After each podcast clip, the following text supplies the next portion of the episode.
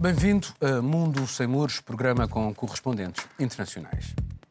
Uma inabitual passividade das autoridades marroquinas permitiu a milhares de migrantes chegarem num único dia ao enclave espanhol de Ceuta, porta de entrada do que consideram o Eldorado europeu. Vieram a nado, em boias, até a pé, aproveitando a maré baixa. Espanha começou de imediato a deportá-los quase à mesma velocidade como chegaram. Não foi a primeira vez que Marrocos fechou os olhos a estas travessias. Parece haver mesmo uma coincidência entre a permissividade marroquina e certas tensões com Madrid ou a União Europeia. Desta vez, um mal-estar coincide com o tratamento médico dado por Espanha a um líder dos independentistas do Saara Ocidental, região anexada por Rabat em 1976. Donald Trump reconheceu essa anexação há poucos meses em troca da normalização diplomática entre Marrocos e Israel. Rabat exortou então a União Europeia a seguir pelo mesmo caminho dos Estados Unidos, em vão.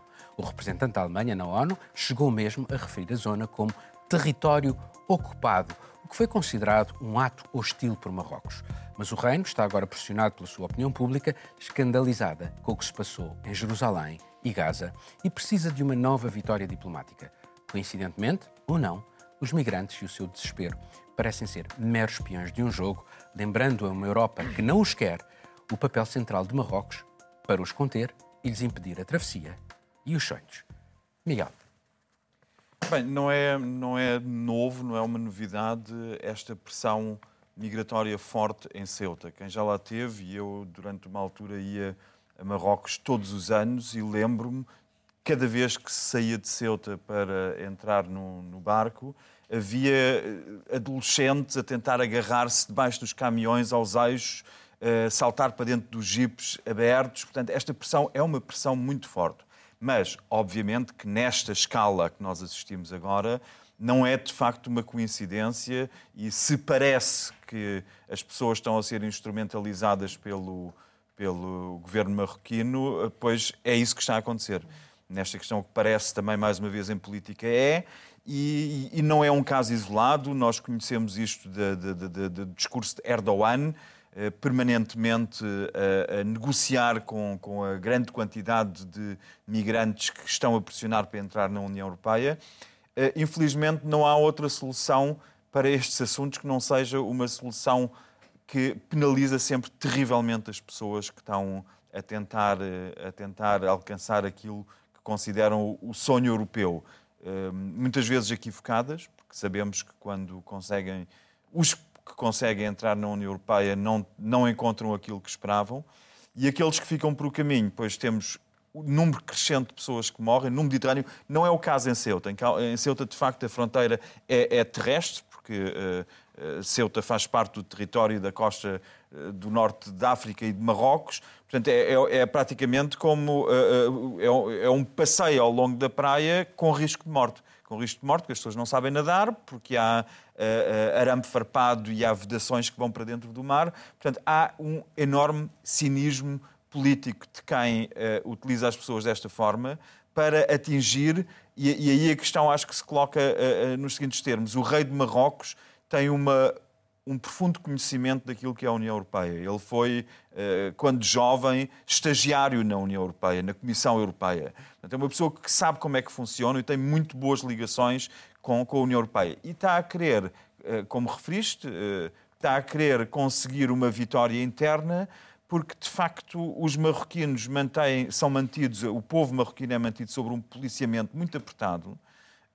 é um país que não tem grandes problemas com o radicalismo islâmico, porque o rei é ele próprio eh, secular e religioso ao mesmo tempo e é uma pessoa com uma orientação ocidental em muitos aspectos, sabe da importância do turismo, de maneira que o que ele está a querer atingir, de facto, parece ser uh, simplesmente uma, uma vitória interna e quer concessões da, da, da União Europeia e achou que as ia obter facilmente é muito provável que o tiro lhe saia pela culatra, porque na questão do Sará Ocidental não vai haver uma cedência da União Europeia atrás e no seguimento daquilo que os Estados Unidos fizeram, porque já não é essa a doutrina da UE. Uh, eh, Catarina, uh, é curioso porque tivemos este episódio muito mediatizado, mas desde janeiro até agora, a quantidade de marroquinos que chegaram às Canárias aumentou de uma brutalidade também. Uh, isso não acontecia. Uh, portanto, há de facto aqui, ao que parece haver, uma atitude deliberada de Marrocos para usar os migrantes como arma uh, política. Uma arma política, Pressão. uma arma de guerra. E, enfim, inaceitável for, é? do ponto de vista uh, humanista. Exatamente. E estes números a aumentar uh, mostra exatamente o que está a acontecer mesmo ao lado destes, destes muros com arame farpado que vemos em Ceuta uh, uh, para tentar parar os migrantes que passem de um lado para o outro, que é uma, uma crise humanitária gigantesca. Nós estamos a falar de pessoas que vivem em muito poucas condições, é? vivem às vezes em tendas, campos que eles fazem com tendas. Muitas vezes os próprios polícias marroquinos às vezes passam-se, vão lá e destroem aquilo tudo enviam os migrantes de, de ao de Ceuta para outras cidades dentro de Marrocos, porque a intenção deles não é literalmente tirá-los de, tirá de Marrocos, não é? É só que eles não passem a fronteira. Mas muitos são marroquinos também. Muitos são marroquinos, também. Muitos marroquinos também. Um, e que aí mostra, e jovens, jovens, e jovens, muito é? jovens. Aliás, houve uma imagem que ficou mediática de um jovem que acho que tinha 17 anos, que usou garrafas de plástico vazias para conseguir flutuar até uh, Ceuta e quando o jovem chega diz a um soldado uh, espanhol, diz eu prefiro morrer do que ter que voltar para, para, para Marrocos. Portanto, as oportunidades de trabalho uh, são inexistentes. Mas depois também há muitos migrantes que não são marroquinos, não é? e aí há um ponto muito importante que é em termos da, da, própria lei europeia e como é que a Europa falhou neste caso específico. Nós tivemos 8 mil, 8 mil migrantes, que foram um bocadinho mais, a passar essa fronteira, a entrar agora, em solo, dias, agora sim. nestes dias, a entrar em solo europeu e a União Europeia violou muitas das próprias regras que tem que seguir em termos de a União Europeia, a regra, a lei diz que a circunstância de cada indivíduo tem que ser avaliada. Nós podemos enviá-los de volta para Marrocos, como eles fizeram, mas a situação de cada um tem que ser, a circunstância de cada um tem que ser avaliada. E é impossível que a polícia espanhola, num curto espaço de tempo que teve para basicamente deportar os, os, os, imigrantes, os migrantes de volta para Marrocos, que tenha feito Foram isso. muito criticados isso. organizações humanitárias. Foram muito criticados pelos e, e, com, e com razão, não é? Nós estamos a falar, uh, obviamente estamos a falar de crianças, mas estamos a falar de, se são adultos, estamos a falar de pessoas de 20, 22, 23 anos, continuam a ser uh, e isso depois jovens. da responsabilidade da União Europeia na Líbia, não é? Porque grande parte destas pressões se devem também, por sua Sim, vez, a políticas exatamente. da União Europeia ou de Estados isolados, como a França, e, e, por exemplo. E a, e a pressão também, neste momento, da Tunísia, porque há muita gente que vem... Uh, isto remete precisamente também para uma questão Gostava de ouvir a tua opinião sobre isto, mas também na perspectiva de, daquilo que falha na cooperação, porque afinal de contas, uh, estas pessoas procuram vir para a Europa, provavelmente enganadas, mas porque não têm uh, condições nos seus próprios países. E as políticas de cooperação, é verdade que, uh, que a União Europeia dá muito dinheiro a estes países, mas que deve-se perder alguns nas redes das corrupções, de, porque aquilo não funciona. Não funciona, primeiro, porque a União Europeia escolheu terceirizar o controle migratório a países terceiros ali no Mediterrâneo hum. é, para cuidarem disso. Então, era expectável que isso fosse ser usado como uma moeda de troca, porque o poder que a União Europeia dá a esses países, a partir do momento que, em troca de pagar para eles controlarem os migrantes é, é enorme. Porque foi isso que a Turquia já fez, é isso que a Líbia, de certa maneira, faz, e agora o Marrocos parece que percebeu que também pode usar essa cartada. Durante muito tempo houve uma relação, parece que era o bom aluno, Marrocos gostava de se mostrar como um bom aluno na cooperação, mas diante do sucesso, porque vamos dizer que é bastante isso que a Turquia fez de conseguir mais dinheiro da União Europeia, por exemplo, para conter os migrantes, também incentiva esse comportamento de outros países que têm a cartada da, muito dinheiro, da pressão uh, migratória. Tem recebido muito dinheiro para tem esse recebido. objetivo. É... Agora a Espanha, nesta semana, uh, disponibilizou 30 milhões uh, precisamente para isso. Agora, agora uma questão um pouco mais para nós pensarmos aqui. É preciso uma outra política migratória. Nitidamente, já, já se começa que essas pessoas são tratadas sempre como os migrantes são pessoas. Pior de tudo é isso. Ver aquelas imagens e não sentir nada é, é desumano. Assistir aquilo, ver bebês, ver crianças, cerca de um terço são jovens, muitos menores. Por exemplo, a lei diz que não se pode deportar crianças. Nesse momento, as autoridades espanholas têm um problema seríssimo do que, que vão fazer. Embora as leis da União Europeia proíbam as deportações coletivas, como a Catarina já disse, elas estão acontecendo. As devoluções a quente, que são previstas é, num acordo com Marrocos, mas que não deveriam de maneira nenhuma serem acontecidas, é, serem performadas dessa maneira. É, o, o, grande problema aqui é ver também como a União Europeia, de uma maneira geral, vai lidar com isso. Nós vimos eh, sucessivas violações por parte da Grécia, por exemplo, na conduta com os migrantes, e Bruxelas se cala diante disso. É, Bruxelas vai dizer alguma coisa de como os espanhóis estão a tratar esses Pelo migrantes contrário, também? Não é? disseram o contrário, não é? O, o, problema é esse. Existe essa, esse conceito lindo europeu que é previsto na Carta Europeia de se tratar com dignidade os estrangeiros, os migrantes, mas na prática isso não acontece. E Espanha tem ainda um problema adicional, que é a questão do, do Brahim Gali, que é o líder da frente sim, do Polisário. Sim. Do Sara. Sim, é, basicamente, eles reclamam que, enfim, as autoridades de Marrocos reclamam que Espanha recebeu uma autoridade independentista quando Marrocos se recusa a receber líderes independentistas catalãos se não houver uma contrapartida do Estado espanhol. Então já tem uma série de outras questões diplomáticas de fundo menor que acho que vai ser extremamente constrangedor para os espanhóis lidarem no futuro. Marcelo, sobre este assunto, mas também na perspectiva, houve uma imagem de uma espanhola, uma jovem espanhola, eh, que abraçou um migrante, coitado, estava desesperado, e ela foi profundamente criticada nas redes sociais. Eh, portanto, há aqui uma espécie de nacionalismo eh, espanhol e europeu e é curioso e é paradoxal, sobretudo porque o continente europeu envelhece de uma forma dramática. Eh, não há jovens na Europa. Há, quer dizer, mas não eh, eh, em, quantidade. Portanto, os países estão, estão a envelhecer muito. Há aqui um problema demográfico na Europa e, e, e ao mesmo tempo, esta questão que é explorada, do, esta rejeição do outro.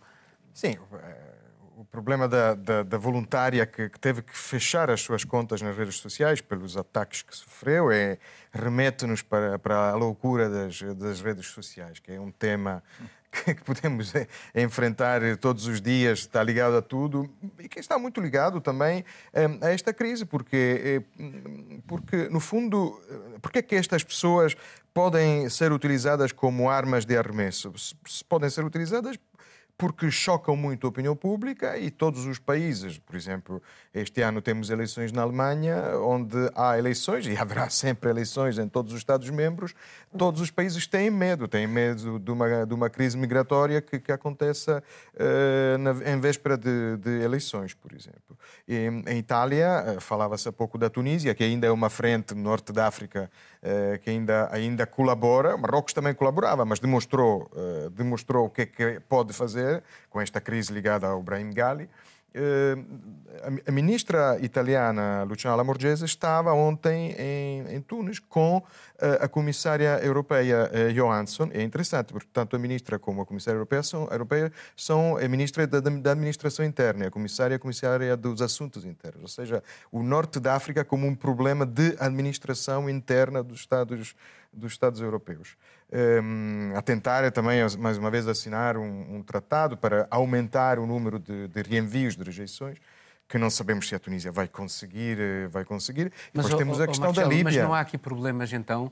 A Europa está obcecada na fortaleza europeia, sim, sim. não é? Mas provavelmente falta-lhe aqui uma, uma componente outra que é políticas de cooperação eficazes que façam com que as pessoas tenham sim, sim, na, na, na, nas de... fronteiras tenham uh, qualidade de vida ou possam ter alguma esperança. E isso não existe nesses países. As políticas de cooperação são, são muito fracas porque, é, porque aquilo que, a que assistimos é, a nível europeu acontece a nível nacional. Ou seja, por exemplo, em Itália, neste momento, entraram de acordo com dados de ontem, anteontem, do, do Ministério, eh, entraram uh, mais de 13, 13 mil, enfim, são três vezes mais do que uh, os migrantes que entraram em 2020, já agora, mais, três vezes mais. E fala-se de uma presença só na Líbia de entre 50 e 70 mil pessoas prontas para entrar. E muitos destes que são reenviados, depois pelas máfias do, do, do traficantes de, de, de, seres humanos são recolocadas no círculo e, portanto, regressam. É uma, é, é uma torneira que nunca se fecha. E, e, o que acontece é que chegam, por exemplo, a Sicília e as próprias regiões, algumas regiões, sobretudo administradas pela Liga, mas não só, depois recusam, mesmo dentro da, da, da, da Itália, eh, a redistribuição. Portanto, é, é, sempre o mesmo. Eh, nós não queremos, a nível nacional, aquilo que depois exigimos aos Estados europeus. Obviamente, eh, se, se esta, esta divergência, esta fratura aconteça ao nível nacional, muito menos conseguimos, temos força para exigir que Bruxelas ou que, ou que Berlim eh, aceite eh, a redistribuição e rediscutir o famoso eh, Tratado de Dublin, que é com base nisto que tudo, eh, tudo é gerido. Ou seja, por enquanto, de acordo com Dublin, os migrantes devem ficar no país, no país de chegada. Onde chegam, sim. No país de chegada. Um, e, e, tudo isto, obviamente, cria, cria uma, uma tensão enorme, porque de facto uh, é muito difícil, é muito difícil gerir, é muito difícil um, impor. Existe muita hipocrisia das autoridades eh, europeias, mas também reconheço que é muito difícil depois impor determinados tratamentos um, nos países do, do, do, norte da África, por exemplo, um país como a Líbia, que é um país onde, que ainda é gerido por, por bandos muito pouco. Agora tem um novo governo, um governo que foi nomeado eh, um governo de transição até as eleições de dezembro, foi nomeado eh, na Suíça, através de uma cimeira da Organização das Nações Unidas, eh, mas é tudo muito, muito, muito confuso e com uma tensão no Mediterrâneo Central com a Itália altíssima. Há duas semanas, um barco da Guarda Costeira Líbia abriu fogo sobre um barco de pescadores italianos, abriu para matar, danificou o barco e feriu o comandante. Temos situações muito, muito muito complicadas. Aliás, era dentro desta, eh, deste contexto que devia também ser Bem, enquadrado. Temos um crescendo da extrema-direita na Europa à custa disso, à custa e das é políticas falhadas. Mas é dentro que esse, é o, esse é o verdadeiro custo obviamente, político. Obviamente. Não, é? não, não mas, é, é, mas era dentro deste contexto também, que na altura devíamos ter falado também do Draghi, da famosa frase contra Erdogan, porque obviamente na Líbia e o Erdogan Nunca e a Turquia... ouvimos um whatever it takes para salvar vidas humanas. Isso é uma coisa que na Europa não ouvimos. Há um whatever é it takes para salvar o euro, mas para salvar pessoas há proibição de ir para o mar retirá-las de lá, é não é? É, é esse dilema moral que a Europa está a viver. É verdade, mas... Vamos ter que passar para um novo okay. tema. Sinais de regresso da vida social estão a multiplicar-se por toda a Europa. Em vários países levantaram-se restrições, restaurantes, bares e esplanadas reabriram, cinemas e museus também. Para evitar medidas avulso, um cada um por si, Bruxelas aprovou, e a ideia ontem, da criação de um certificado de Covid digital europeu, ainda vai ter que passar a via burocrática uh, europeia, e a ideia é dar garantias aos países, a quem viaja, e salvar o verão e o turismo europeu. Está previsto começar a 1 de julho. Até agora, cada país da União tinha a sua própria estratégia interna. Alguns definiram passos sanitários domésticos, caso da Dinamarca, outros ainda mantêm dúvidas quanto à sua adoção por se criar uma discriminação entre vacinados e não vacinados. Mas a União Europeia foi desta vez mais longe e admite até abrir as suas fronteiras externas a viajantes de países terceiros, desde que imunizados com vacinas aprovadas pela Agência Europeia do Medicamento. Na verdade, a taxa de incidência do vírus está a baixar em quase todo o continente e, em simultâneo, a aumentar o ritmo das vacinações. No Reino Unido, que já não está na União Europeia, a estirpe indiana está cada vez mais presente e a suscitar novas interrogações e inquietações. Ainda assim, o governo britânico aliviou restrições, mas desaconselha as viagens para quase todos os países europeus, à exceção de Portugal. E mesmo assim, quem regressa terá de provar ter um teste PCR negativo. Vou começar por ti, Catarina, que ainda por cima vais ter que lá ir. Pois vou. Vou ter que lá ir e vou ter que pagar. São dois testes e caríssimos. é, que aí está um dos grandes problemas que a União Europeia, por acaso, está a tentar eh, ultrapassar. Eh, foi aprovado, aliás, foi... desculpa já agora, sim, sim. Esta, esta iniciativa prevê também 100 milhões de testes. De, para, para, para que os testes possam ser mais, eh, mais acessíveis. Que é ótimo, eu acho que é uma das coisas que está a parar muitas pessoas mas, de viajarem ao Mas é para a União Europeia, não é para o Reino Unido. para fora, exato. Portanto, isto agora, este tema é interessante, é a Europa a abrir-se entre si, acabámos de falar da Europa a fechar-se, aqui é a Europa a abrir-se, mas para países europeus. Nós sabíamos que o, regresso à, à vida social um, era, era, inevitável, não é? E também é um regresso à atividade uh, económica. E nós tivemos meses em que, e sabemos que o setor do turismo foi dos setores mais afetados, e em Portugal é um dos maiores exemplos disso tivemos as nossas regiões que são mais dependentes do turismo uh, completamente arrasadas, não é? Uh, com desemprego, uh, situações de sem-abrigo, pessoas que eram de classe média que, que, que agora têm que recorrer a, a, ONGs para comida e tudo o resto. Portanto, esta abertura dá realmente um, um sinal de, de alívio a estes negócios, a estas pessoas, e que podem finalmente retomar, mais ou menos. Uh, este certificado vem ajudar a essa retoma. Um, eu estava a dizer ao bocado ao Marcelo uh, que, que fico, fico, espantada com quanto tempo demorou até chegarmos a um acordo para, para este certificado, um, mas é positivo. Temos que uh, também ver que este certificado, eu, eu, acho que nas próximas semanas vamos ver alguns países, talvez, uh, levantarem algumas questões sobre o certificado. Um, como por exemplo a Hungria e etc. Nós já sabemos que eles são sempre do contra, portanto não vai ser o fim da história em relação ao certificado. Um, mas depois também temos aqui uma onda de alívio, mas ao mesmo tempo uma onda de preocupação, uh, que é com a, estirpe, com a variante indiana, uh, principalmente no, no, Reino Unido. Nós, nós sabemos que o Reino Unido, por muitos um países... corredor direto para Portugal. Um corredor direto corredor para Portugal. Direto. Sabe, e, e, que são, é o maior mercado, não só de Portugal, mas é dos maiores mercados de turismo estrangeiro, por exemplo, de Espanha e, e na Grécia também. Uh, e temos que ter cuidado. Em Portugal, neste momento, os britânicos podem entrar só com um teste negativo. A Europa, por sua vez, está a dizer não, se calhar é melhor eles já estarem com as duas doses da vacina. Ontem, por acaso, perguntei à Ministra da Saúde se Portugal ia repensar uh, e só autorizar britânicos a entrar com as duas doses da vacina e ela não me deu uma resposta muito clara. Portanto. Uh, vamos ter que uh, concentrar-nos, porque já não temos assim muito tempo. Uh, ontem, a OMS uh, tem uma frase curiosíssima: exorta os líderes europeus a não repetir os erros feitos no ano passado, que depois fizeram aumentar o, o, grau de incidência da, da doença. e dizem mesmo que se devia evitar viajar. como é que isto casa com aquilo que os líderes europeus tentam fazer para salvar o turismo e o verão? Mais uma vez, a, a economia vai se sobrepor às preocupações sanitárias. É, é aquela história do risco controlado que muito se diz que é, para salvar esses empregos, para salvar o setor, vai se correr esse risco. E não temos a menor dúvida de que, mais uma vez, isso vai acontecer, como está acontecendo no Algarve. É, não, não, não acho que fique tão claro assim. Eu só queria é, chamar atenção para um ponto do abismo, novamente, entre países ricos e países pobres, que essa decisão da União Europeia traz.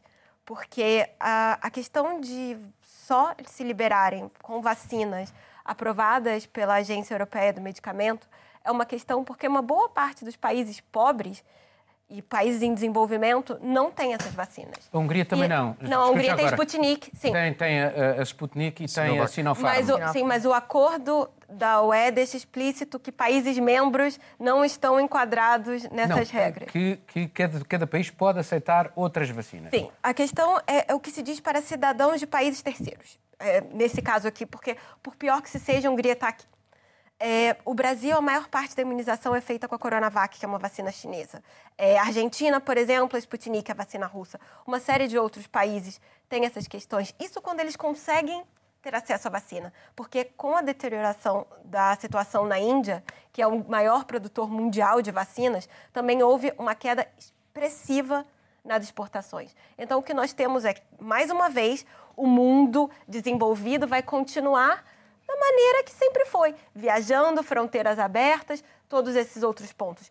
E os países em desenvolvimento vão ter ainda mais barreiras para aceder a qualquer tipo de, de viagem. Uhum. E, e apesar da União Europeia ter aprovado esses 100 milhões para a questão do acesso aos testes PCR, ainda há uma dificuldade enorme no preço, que ainda custa muito caro, custa em torno de entre 70 e 100 euros no caso português, e o próprio governo de Portugal exige para acesso algumas conferências de imprensa um teste PCR negativo feito pela, pela imprensa, por jornalistas. No caso, órgãos de comunicação social pequenos, jornalistas freelancers têm dificuldade de aceder a isso. Então, são as pequenas coisas do cotidiano que já são afetadas por essas pequenas decisões.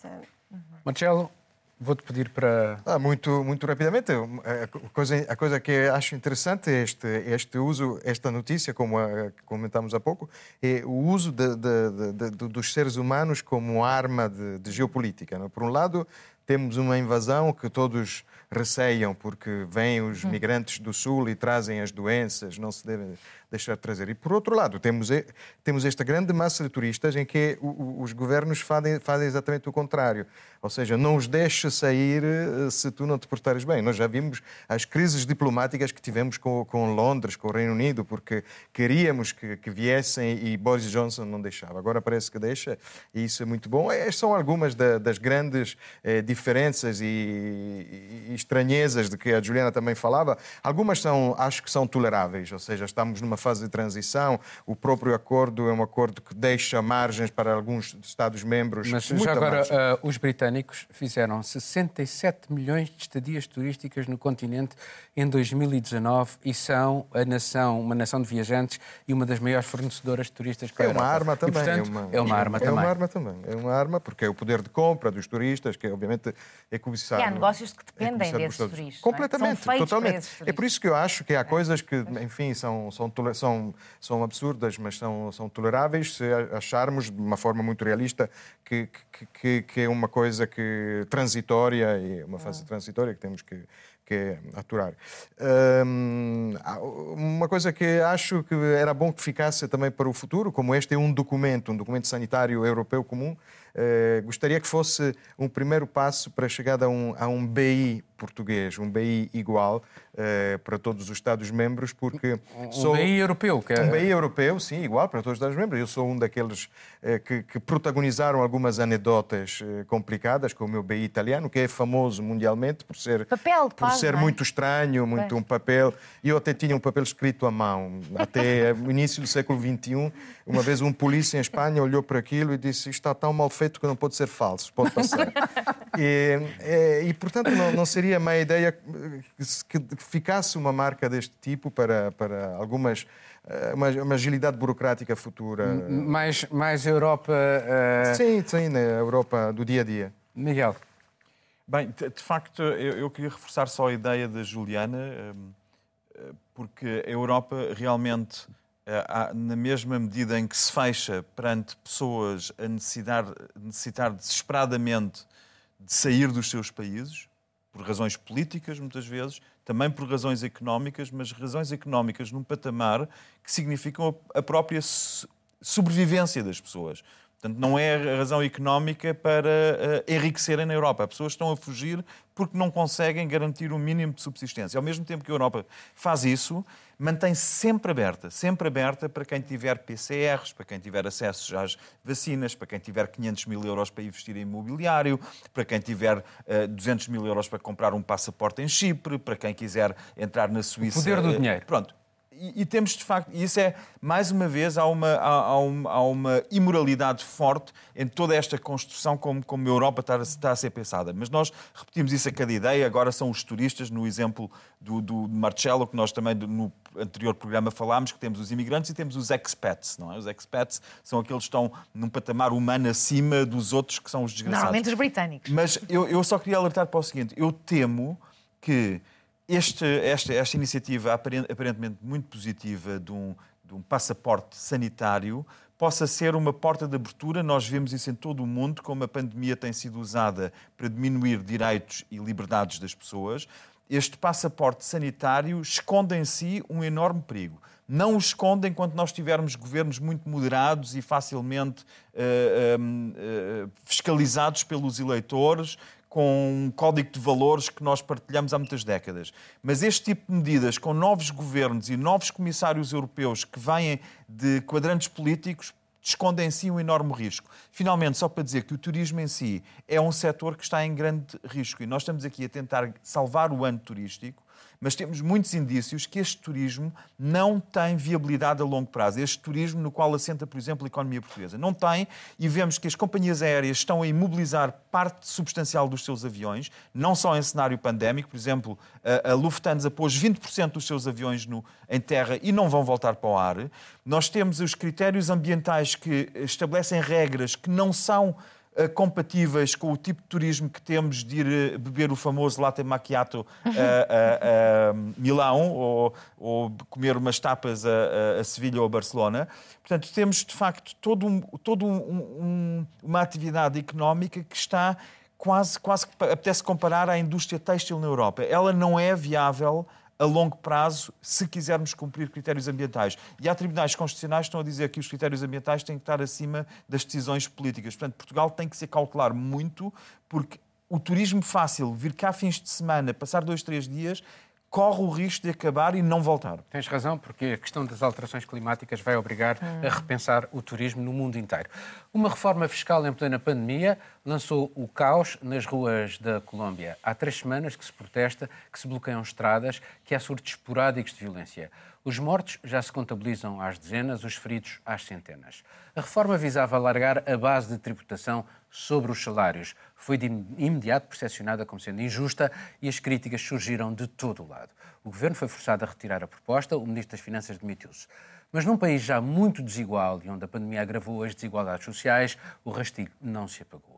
A Colômbia está a braços com uma pressão hospitalar enorme na sequência da pandemia, vive a pior recessão em meio século, com a pobreza a agravar-se numa população onde quase metade sobrevive na economia informal.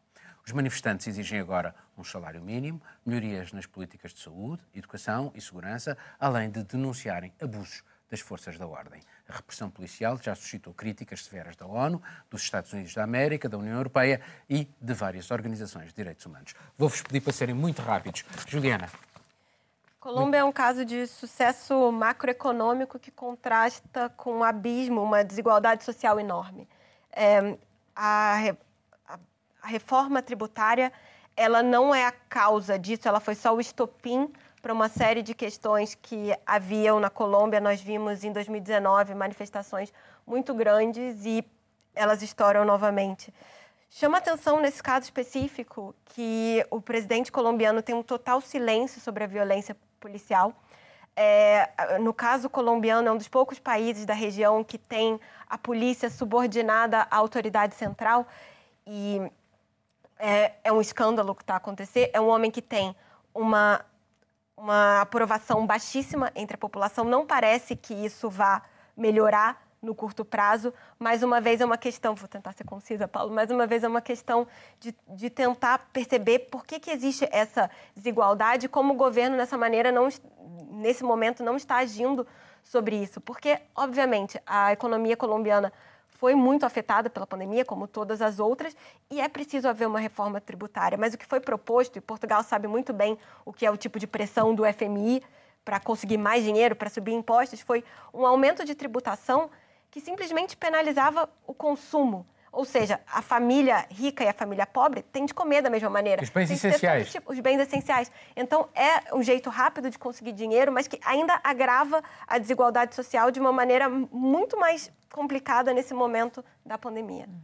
Marcelo, considerando, uh, uh, enfim, isto, o impacto da pandemia, uh, o drama da pandemia, enfim, como é que alguém consegue, em plena pandemia, com a pressão hospitalar quase a 100%, fazer uma reforma destas?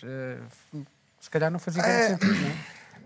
O problema é que o, a dívida colombiana, que a Colômbia é a quarta economia da América Latina, está perto do lixo. Eles receiam muito as avaliações das agências de avaliação e, e, então eh, nós sabemos bem como é que funcionam estas coisas. Vem aí a, a, a, terapia, que é mais austeridade.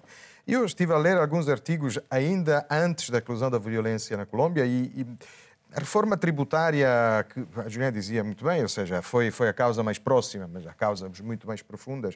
A reforma tributária em si, olhada de um ponto de vista ao longe, do ponto de vista eurocêntrico, até nem era, se calhar até assinava eu por baixo na altura das reformas que tivemos aqui. O problema é que, porque até havia, havia algumas uh, isenções interessantes, depois havia tentativa Subsídios de... para os mais pobres. Subsídios para os mais pobres, havia assim, um rendimento universal para, que vai entre 20 e 150 dólares são aquelas reformas que o problema é que empobrecem ou aumentam impostos para a classe média, que é uma classe média cada vez mais pobre, e se calhar depois não é suficiente para uh, resolver o problema da pobreza quando a pobreza é extrema. Mas tudo isto depois cai em cima de um país que de facto não foi pacificado como esperavam. Na Colômbia tivemos em 2016 os acordos com as Farc, com as ex-Farc, hoje ex-Farc, eh, que até valeram o Prémio Nobel da Paz, ou então o presidente Juan Manuel Santos. Mas o atual é contra esses acordos. Exatamente, não, mas não só, mas não funcionaram. De facto, há, há uma, uma, parte da economia colombiana vive do, do ilícito, da economia ilícita. Da, existem, da, da, da cocaína. Da, cocaína, portanto, existem eh, grupos, eh, eh, tanto no na, na, fronteira com a Venezuela, que criaram até eh, tensões muito grandes com a Venezuela, tanto do lado do, do, da costa pacífica.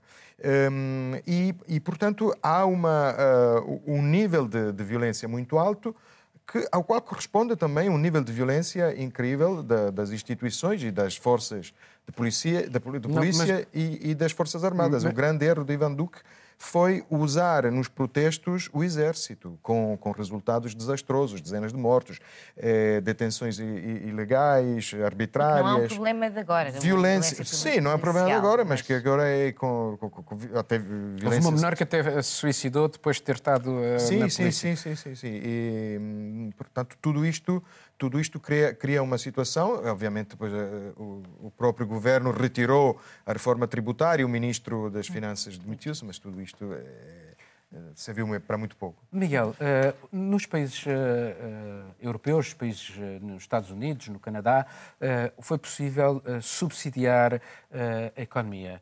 Isto, mais uma vez, não é o sinal realmente de um mundo profundamente desigual, porque uh, a pandemia uh, acaba por expor este mundo desigual, não só ao nível das vacinas, como também na forma como os governos podem ou não podem apoiar as suas claro, sociedades. Claro, claro. Eu acho interessante no caso da Colômbia isso, acho muito interessante o facto de não ser um tema, ao contrário de comparemos com a Venezuela.